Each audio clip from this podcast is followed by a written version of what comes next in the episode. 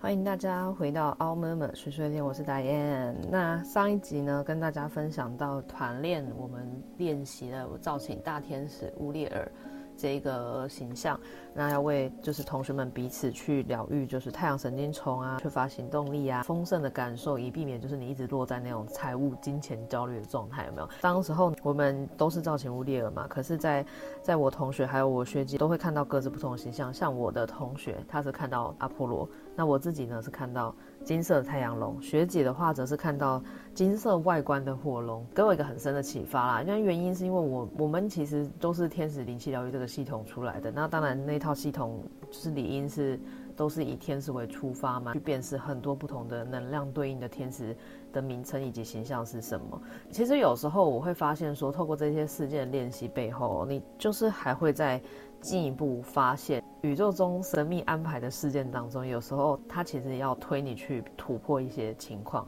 那你看哦，像以往如果说我我是因为非常的喜欢天使灵气疗愈这套系统，很亲近天使这一块，然后我就此停在这的话，我就对于今天发生的状况其实是没办法解释的，没办法解释为什么造天使会出现这个，而、不是天使灵气疗愈里面就是有约定的。对象只有天使，只能他来吗？但是其实为什么我们三个都没有特别邀请其他的存有，但是他们却出现了？我当时候会觉得说，他其实要告诉我们的意义就是，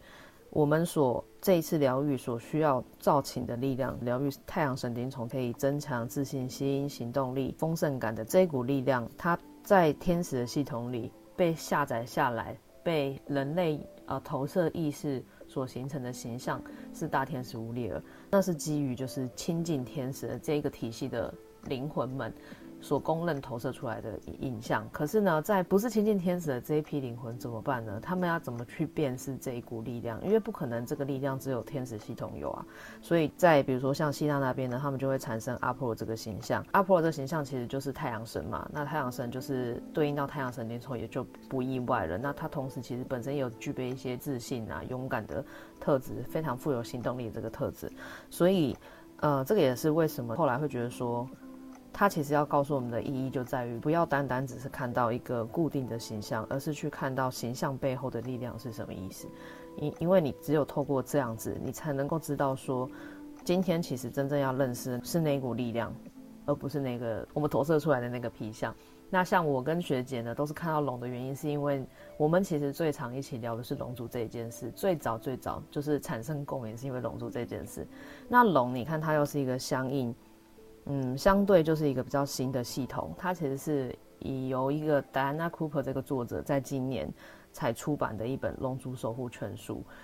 呃，里面所记载到的一个部分。那在这边就又很有趣了，就是因为虽然我们两个都是，呃。很密切的在讨论龙族这一件事，但是呢，学姐那边因为她有上台湾一位伊丽莎白老师的龙吟灵气课程，其实你看光灵气就很多，不只是天使，也有龙吟灵气，然后也有独角兽灵气。那因为我那个学姐她是上了就是龙吟灵气的一二阶，当时候只有教到龙族的四个元素地水火风，也就是火龙、水龙、土龙、风龙，所以呢，学姐当时候的人格意识当中的资料库只有到火龙。所以，当他看到金色龙出现的时候，他会直接意识联想到这就是火龙了。可是，因为当时候我是去买了那个 Diana Cooper 的书，然后把整本书刻完，所以我其实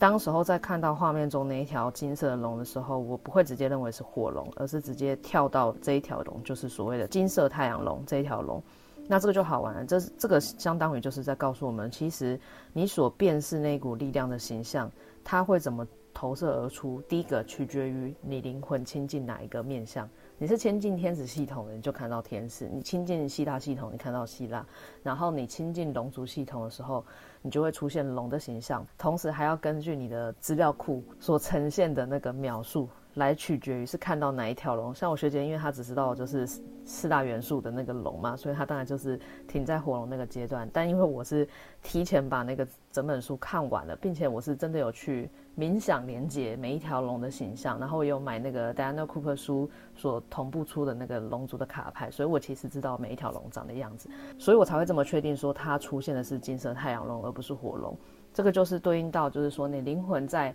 感知到那股。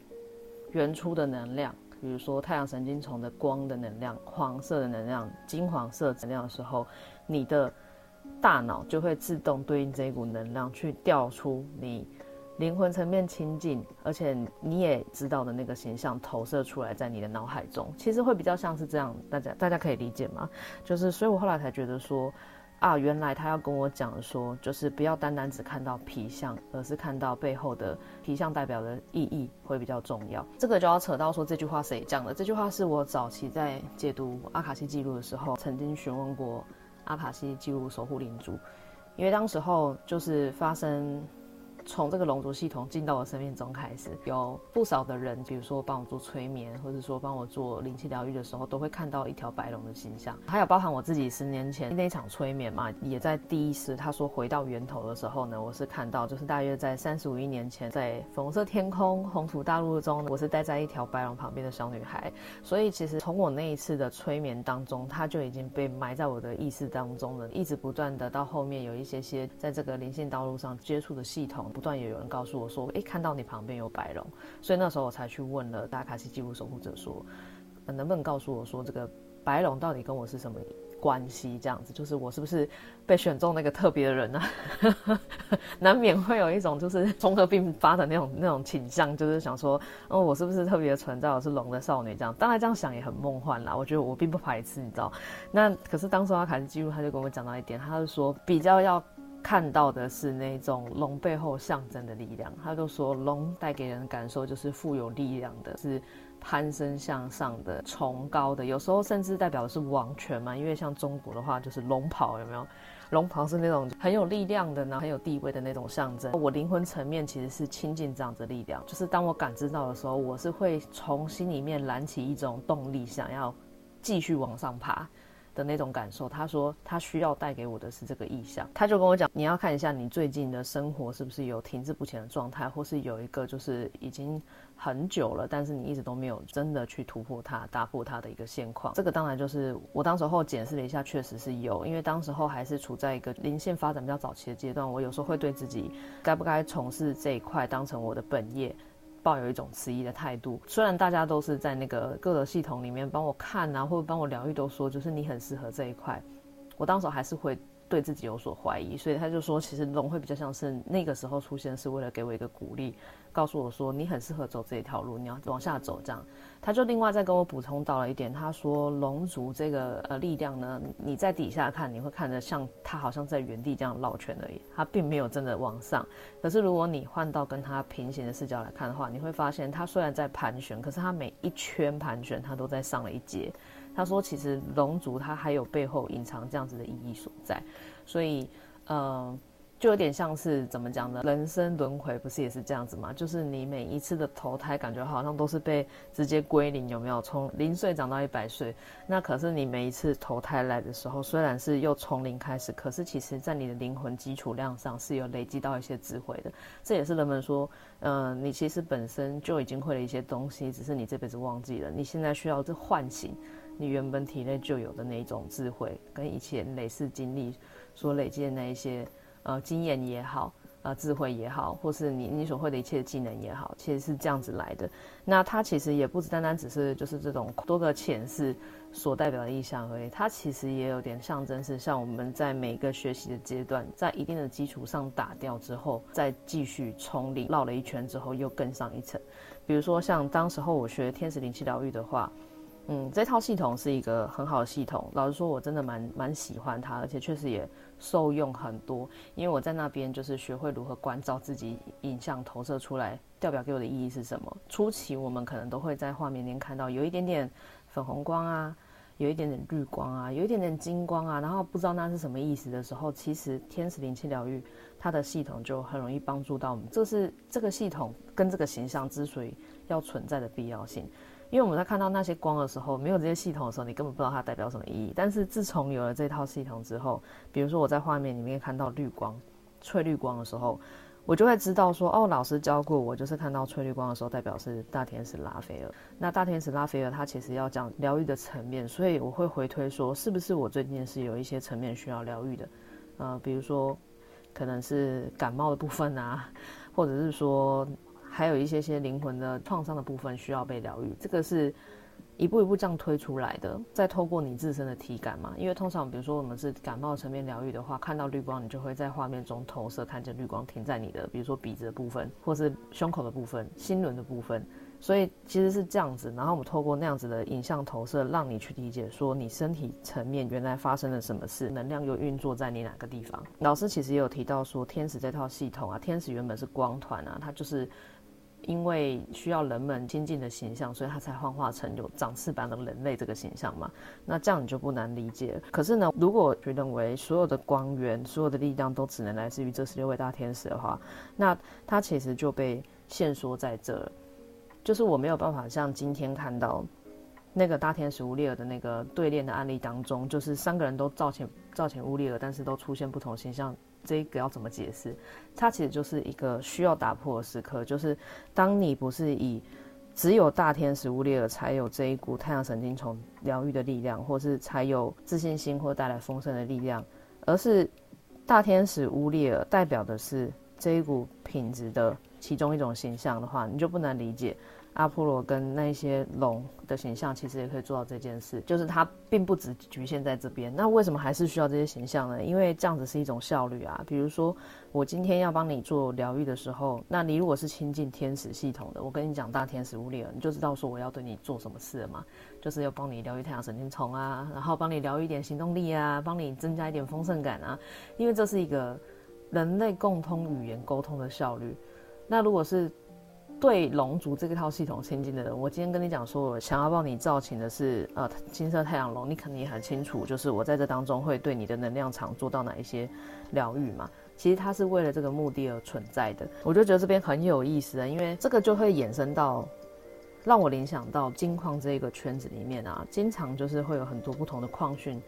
呃形式出现嘛，就是像有些人他会。专门去读取，就是这个矿里面的有没有住什么灵啊，然后或者说，呃，它有没有就是什么样的外观啊？有的可能会跟你讲说，里面是少女啊、少男啊、老奶奶啊，或是甚至是一些更奇幻的存有，比如说美人鱼啊，然后或者说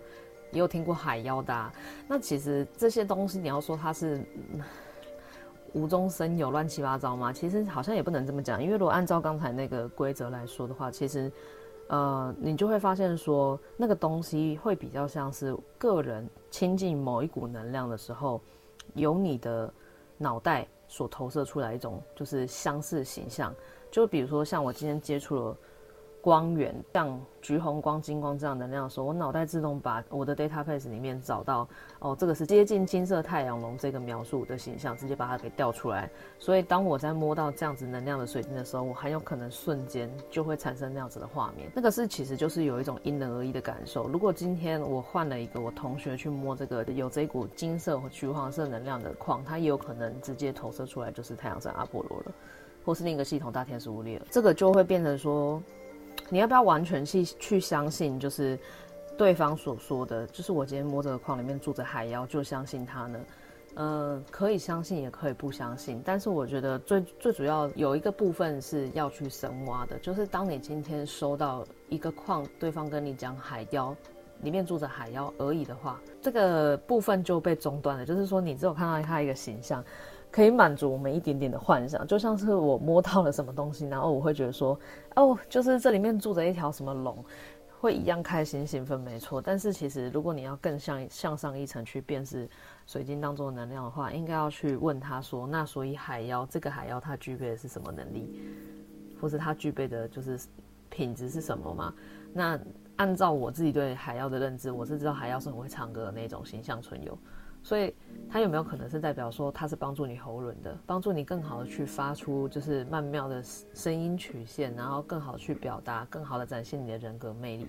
所以这有可能是那个水晶它本身传达的是一种喉轮的能量啊，或是人际魅力的能量。这个可能才是它它之所以感知到这个形象背后所要传达出来的品质。那如果你后面这一段没有传达给对方的时候，其实他是不知道为什么是海妖，他可能会笑一笑说。这是什么？这是什么答案？就略过了。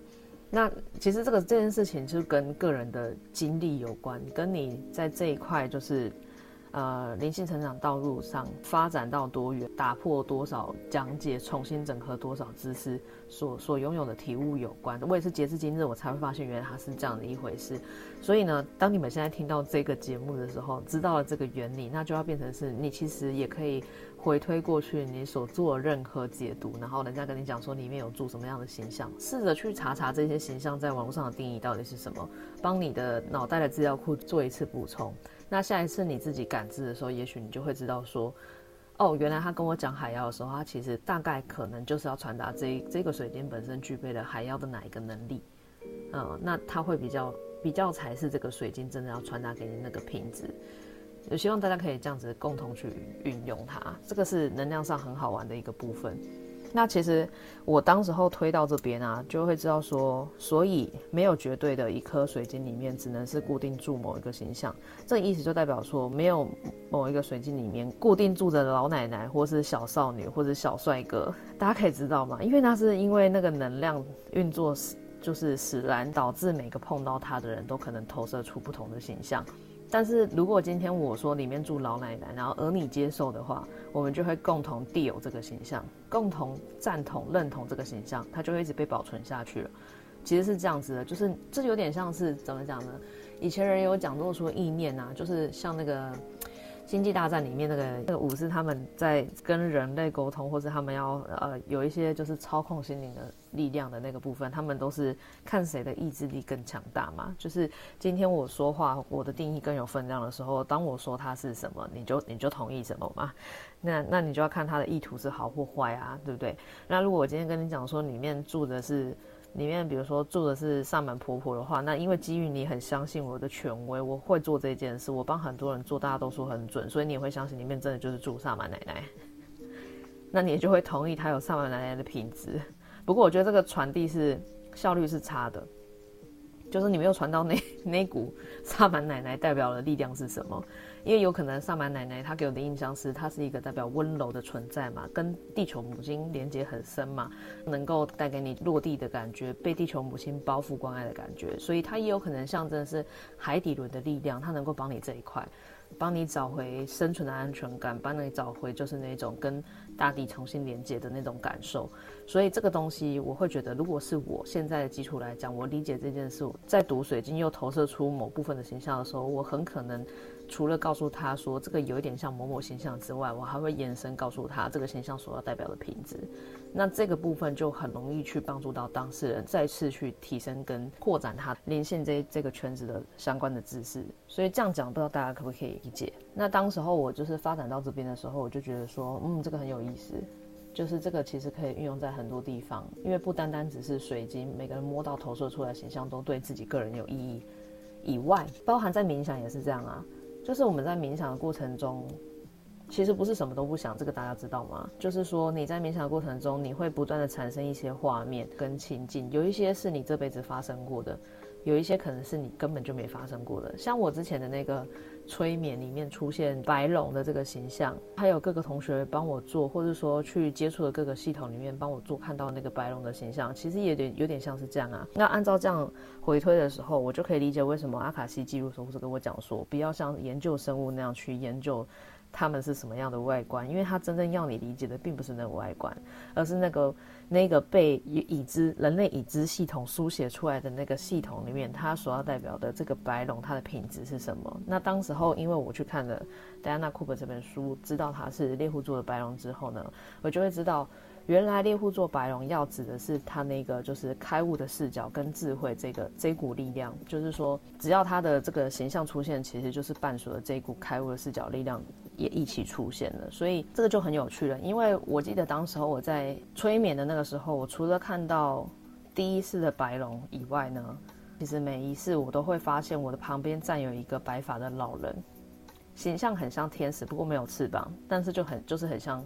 天使的那种老人。当时我不知道他是谁，他是每一世都在我旁边，是又很像透明的，因为我。当时候那一世的我总是没有看到他，可是他从来没有离开过任何时刻的我。我一直到后来接触了天使灵气疗愈这套系统之后，才赫然发现他是所谓的大天使拉吉尔，就是他的形象跟大天使拉吉尔一模一样。那这件事呢，也不只是我看到，也就在我同学帮我做那个多维度疗愈的时候呢，他也是除了看到白龙之外，他也看到呃有一个类似像天使的一个老人的形象，然后跟我讲说，就是有点类似像回家了这种感觉这样。那他当时和我们一起核对的时候，那个形象真的就是拉吉尔这个形象。那不知道讲到这边大家有没有什么联想？因为其实拉吉尔在天使这套系统里面，它代表的是灵性理解。拉吉尔是那种天使天使界里面传说有一本典籍，有一本书。记载的就是很多关于灵性法则知识相关的一本大全书，是由拉吉尔掌管的。所以，当你要用更开悟的视角去理解事情，智更有智慧的视角去理解事情的时候，其实祈求的力量就是大天使拉吉尔。那讲到这边，大家有没有觉得好像很巧？因为那个猎户座的白龙，其实它象征的也是这一块，大天使拉吉尔象征的也是这一块，所以其实它会比较像是。我现在的生命中，仿佛我周遭笼罩的就是这一股力量。不管是我本身有没有具备这个品质也好，不管是呃我现在没有那，但是我需要这个品质来引领我也好，它都是都是在我身边所拥有的那股力量。它的光芒是白色到七彩的。那你看，就是因为那股力量现在正笼罩在我的周身，所以当有一些。灵感力或画面能力比较强的人，他们一看到我的时候，他们就会就他们系统里面所认知的那个形象给投射出来在他们的画面当中，所以这个非常有趣。后来像我那个同学，他同时看到白龙又看到大天使拉吉尔的那个同学，事后我们有小聊了一下，他说龙这个东西不是他第一次看的，他小时候其实他们家就看过龙好几次，所以那也是在他灵魂层面已经被记得的一个一个形体一个形象，也被他在。在碰到碰到，比如说我周身的这股能量的时候，直接给投射出来，就是一条白色的龙，又投射出了拉吉尔的形象，其实是这样子的。讲到这边就真的觉得很有趣，因为我们还可以回推很多事，就是比如说各位就是小时候，也许啊在成长阶段中都有可能会遇到某某人，就是某某仙姑啊，然后某某道士啊，或是某某宫庙的人啊，跟你讲说，好，你那个三太子接班人要帮三太子传讯。要不然你这边工作会不顺，你有没有遇过这样的事情？我自己就遇过，我遇过人家跟我这样讲，我当时很错愕，我想说，我家从来没有拜三太子，为什么是三太子？为什么不是我们家常拜的观音或关公？为什么是三太子？当时候我就会觉得说，呃，是不是有一点就是被诈骗这样子那种感觉，或者是被诓要去帮公庙服务？那当然对方也没有说就是要我去哪个公庙服务啦。我当时候呢，就是秉持着。你说我是三太子的传讯呢？好啊，那我就去全台湾最大的、公认最有灵的那个三太子庙，我去求证嘛。我就去直接跑到那个高雄的，好像三凤宫吧，就很大间的那个庙里面，直接去三太子那个殿前，不会说，请问我是你的接班人吗？我是你的传讯人吗？你告诉我，就是你是不是这样子？然后他就直接给我一个不会。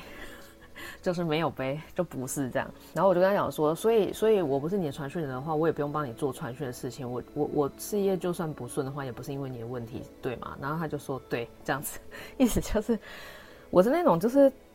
不会直接相信人家讲的话，然后要去直接求证的，用我能力所及能够求证的方式去求证这件事。那当然这件事就被我抛脑后，我就觉得说，就是不知道为什么他会讲到这件事，可能是他的一个。一个想要做这件事的手法吧，因为当时不理解这个背后的原因嘛，所以我会觉得说对方是在骗我这样子。那这个就好玩在生命有时候要让你理解一件事的时候，它不会只出现一次。就是后来是在我上天使灵气疗愈这个课的时候，我们的那个纪晓千老师看到我的时候，他是先跟我讲说，你身上有一种浓浓的宫庙感。然后就心想说宫庙感，我就真的没有在拜神，因为我是一个无神无信仰者这样子。虽然我家有拜，但是因为是我爸妈拜。那那他就跟我后面讲了宫庙之后，他又跟我接说，你身上有三太子的能量，然后就想说怎么又是三太子，就想说真的没有拜三太子，他干嘛一直跟在我旁边？说我就说我没有拜三太子，然后我们的老师，因为他当时会有补充另外一句，他说应该就是你身上有那种特质，就是三太子那种，呃比较活泼好奇，可能比较我命由我不由天，你们三太子不都有这一句嘛的那种能量，所以。给他感觉到的是三太子这个形象。我当时候听了这个以后，我我就是才能够对这个结论有一个比较好的接受。那换句话说呢，其实对方看到我的并不是我身边真的跟着三太子，而是因为我的性格特质里面具有跟三太子等同的能量存在，所以才会让就是那一些他们辨识出这一股能量，但是资料库里面又只有三太子的人直接说出你是三太子的接盘人。虽然传讯这件事情呢，就是我也确实是我灵魂层面想做的事，不一定是三太子逼我的。就是他最终我还是走到这条路，就是像我现在在跟大家 p o d c a t 传很多讯息一样，他还是一个传讯的工作，但是他不能跟三太子有有绑定关系，所以大家知道吗？以前不知道的人，他他在他能力有限的范围内，用他所认知的形象跟他所唯一能做的解释来跟你讲这件事的时候，有时候被讲的有点可怕，就有点像是你不做这件事的话，你感觉你感觉就是人生会不顺，事业会不顺，但是其实。其实，在我突破了这么多多层的，就是不同的系统跟综合理解之后，会发现原来他们其实讲的都没有错，只是以其中一个面向，它又传达出特定的品质，只是那个线索没被兜起。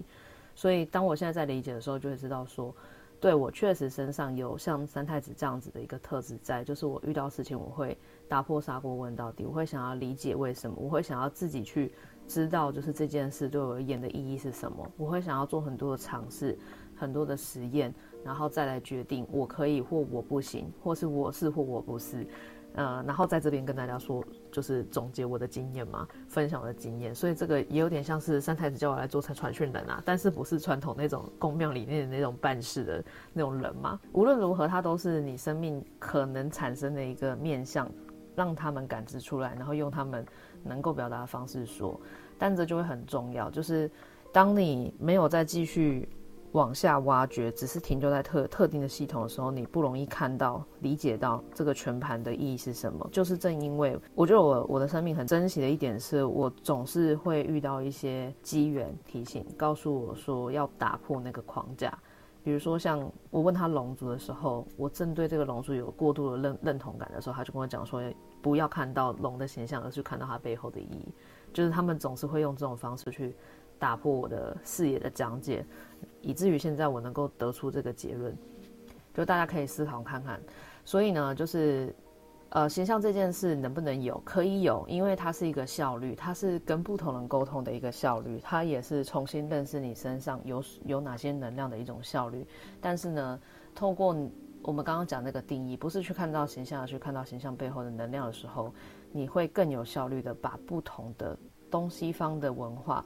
呃，或是其他的类别的存有给整合进你灵魂的一个面向。所以，当我再次提到要有。行动力或疗愈太阳神经丛的时候，当我遇到中国人，我可能就会跟他讲说是火龙；但是当我遇到希腊人的时候，跟他讲说阿波罗；当我当我遇到跟天使亲近的人，我就跟他讲说是乌里尔，意思一样的，它是一个重新整合的一个。状态，你就不会被单一的宗教信仰给卡住，就不会说哦，我的真神只有阿拉，或者是说哦，我只我只信耶稣，然后或者说哦，我只信观音，就是你就知道说，其实他们都是同样的力量，只是被包装成不同的亲近的形象。那另外我要跟大家分享的是说，像我自己啊，除了三太子这个部分以外，我延伸又去探讨了很多事，比如说像我家是从小拜观音跟关公嘛，那。观音跟关公这里面就要去挖掘，用同样的方法去挖掘。像关公的面相就是比较像是那种固执的形象，正义的形象，惩奸除恶，刚正不阿，有没有？就是关公是那样子的形象。然后甚至还有代表，就是有一种就是呃赚钱的力量，因为关公在紫微斗数的系统里面叫武曲嘛，武曲里面也有主钱财啊。所以，呃，很多业务也会办关公嘛。那观音的另外一个形象就是说，观音是一个慈悲救世济主的女神嘛。她在人间有难的时候，总是会化形出来拯救人世间，于苦难间拯救他们啊。甚至观音好像在民国好像不知道几年的时候，有那种八八水灾，她也有在天空中化形出来，就是她乘着一条龙来到人世间，然后帮助八八水灾。那个时候就是，呃。好像情况可以更好的赶快过去嘛？大家网络上搜图就可以看到这这个这幅形象。所以观音一直给人投射的那种形象是那种救世济主的那种慈悲为怀的形象。那我就会去思考说，那这两这两个神从小就跟着我长到大，从我有记以来，就是这两个神不断的被提起。那它带给我的意义是什么呢？其实第一个就是我会认为关公这个形象是我。本身灵魂就带有的特质，为什么呢？因为我本身就是金牛座嘛，很固执，然后某一部分就是我讲话又是很一板一眼、有有一说一的那一种，我不太会跟人家讲不认同的。那其实我刚刚讲到说，关公他是在紫微斗数是舞曲嘛，我自己本身的命盘就是有舞曲，命宫就是有一部分是舞曲。观音呢，可能就会比较像是我生命中比较缺乏的面相，但是却是我要去学习的面相，因为观音讲的就是一个奉献，就是祭祖。那上一遍跟大家讲说，戴安那个生命灵数六。我唯一所缺的那个灵数六，就是奉献这股力量，所以你会发现很好玩哦，就是在补足奉献这个精神里面呢，除了除了这个 Diane 这个狩猎月亮女神的这个这股的阴性力量之外，他同时还派了一位中国的神是观音来到我的生命中，可能要我学习观音的那个面相，学会怎么样利用自己的能力去奉献，帮助其他人，所以这个是有。灵魂上的意义的，如果这样想的话，我就不再会觉得说他们跟我离得好远，因为以往我们家拜他的时候，我都会觉得说哈，为什么要拜他？我跟他有很亲近吗？不能理解，因为我不在那个佛教系统里嘛，所以当时候就是我一直跟着瞎拜，但是可能对他们没有什么共鸣感。但是现在再回想起来，就会发现说这个对我来讲。不失为一个好的楷模，就是当我们讲到要奉献的时候，你真的不知道怎么去做奉献诶，想要奉献要做到什么程度？但是经由观音这么落地的这个形象，它有很多事迹嘛，那也许你可以从他的经历里面去参考一些事迹，作为你的呃处事准则啊，也是不错的。这就是为什么形象需要存在嘛，就因为当我跟他很很靠近，我认同他的故事的时候。或是当某人有跟你讲说你旁边有观音在的时候，你会不自觉拉高自己的品格吗？你就不会在眼神明底下做坏事吗？比如说你不会在关公面前，如果啦，如果你信他的话，你就不会在他面前偷人家零钱包吗？意思一样的。所以那些存有呢，我只能说就是他是一个类似像模范生的那种概念，就是他是一个多次元的模范生，让你更好的去以他为榜样，以他为就是目标。继续精进，同时呢，学习它特有的那些特质跟面向，然后再度把它整合进你的灵魂的一部分。所以这个延伸来讲呢，当我们今天召请乌列尔这个大天使，是不是真的从某个地方下来乌列尔这个能量呢？其实你不得而知，应该是说，也许它就是在你身体当中。当我呼唤了大天使乌列尔的时候，我的那个太阳神经丛就自动被这样的意念给启动。就感觉到有一股能量在我的太阳神经丛这边运作，然后我的大脑感知到这股能量之后，接着投射出大天使乌列尔形象，或是其他层面根据这个形象所所能连接的那一些形象，比如说龙啊、阿波罗。所以呢，你很难说这个东西不是源自你的体内。就是它有没有可能，其实就是你灵魂的一个面向，你身体本身的一个机制，只是它在没有你下意图之前，它没有散发出应有的能量。这也是为什么冥想大家认为其中一个有效的功用是开启你的脉轮嘛。冥想每逢到要启动某个脉轮的能量的时候，就会有冥想这个词出现。我觉得你很难说它不是，不是这样在运作的。所以有人是说你本身就是。完整的，你本身就是神的原因在这边，就是你的身体机制、你的灵魂层面本身就具备了这些东西，呃，本身就能够启动这些能量，只是你不知道怎么形容它，不知道怎么感受它，然后也不知道为什么它会投射出这些现象。但是透过这个案例，其实再延伸挖一点，就会发现说，我今天在做天使灵气疗愈的时候。我所对自己下的其实是一个意图，就是要疗愈我的太阳神经丛。不管是同学对我下，或我自己认同这件事而对自己下这个意图都一样。当我下了想要疗愈太阳神经丛的时候，我的太阳神经丛就被唤醒了，唤醒拥有了那股力量之后，再经由我的大脑，因为我们说大脑是一个三 D 投影器嘛。当你大脑辨识到这股力量的时候，它就自动从你的资料库就调出了这个形象出来，以让你能够辨识它、理解它。所以，其实我觉得我会暂时先把这个当成是一个现阶段的理论。我相信，如果它是一个有效理论，未来会再发生很多不同的事情来完成这一套说辞。所以，我觉得这个是一个很有趣的过程。灵性成长，像一开始阿卡西记录讲的，龙族上升的意义，就是你每个阶段呢，你都会在一定的基础上理解一套系统，但是。在那个系统理解到一个程度之后，你又必须打破它，那个你才能够再次向上，才能够再次去整合更多不同面向，成为你灵魂意识的一部分。那你看到、像大天使跟那个白龙猎户座的白龙，其实他们要代表就是这一股开悟的视角来看待这一些系统所要带来的背后的灵性智慧嘛。所以我觉得这一切都串得上，就是希望把这个理。概念也带给我们的听众们，你们可以去回想自己人生当中，跟哪些存有从小到大就一直听到他们的存在啊，或是有人提及你身边有这样的倾向的，你都可以再回头再去深思一遍，就是这一些形象存友们背后的品质是什么？它对于你而言是你具备这样的品质呢，又或者是你最近需要这样的品质呢？大家可以再好好的去思考一遍。好，那就是这一集是我们的碎碎念分享到这边，希望能够帮助各位。那如果说你们有什么想法的话，其实也可以留言给我，或者是说在其他的媒介，你你所能知道的媒介告诉我，我们也很欢迎来一起讨论这一件事。那我们这集就到这边喽，大家拜拜。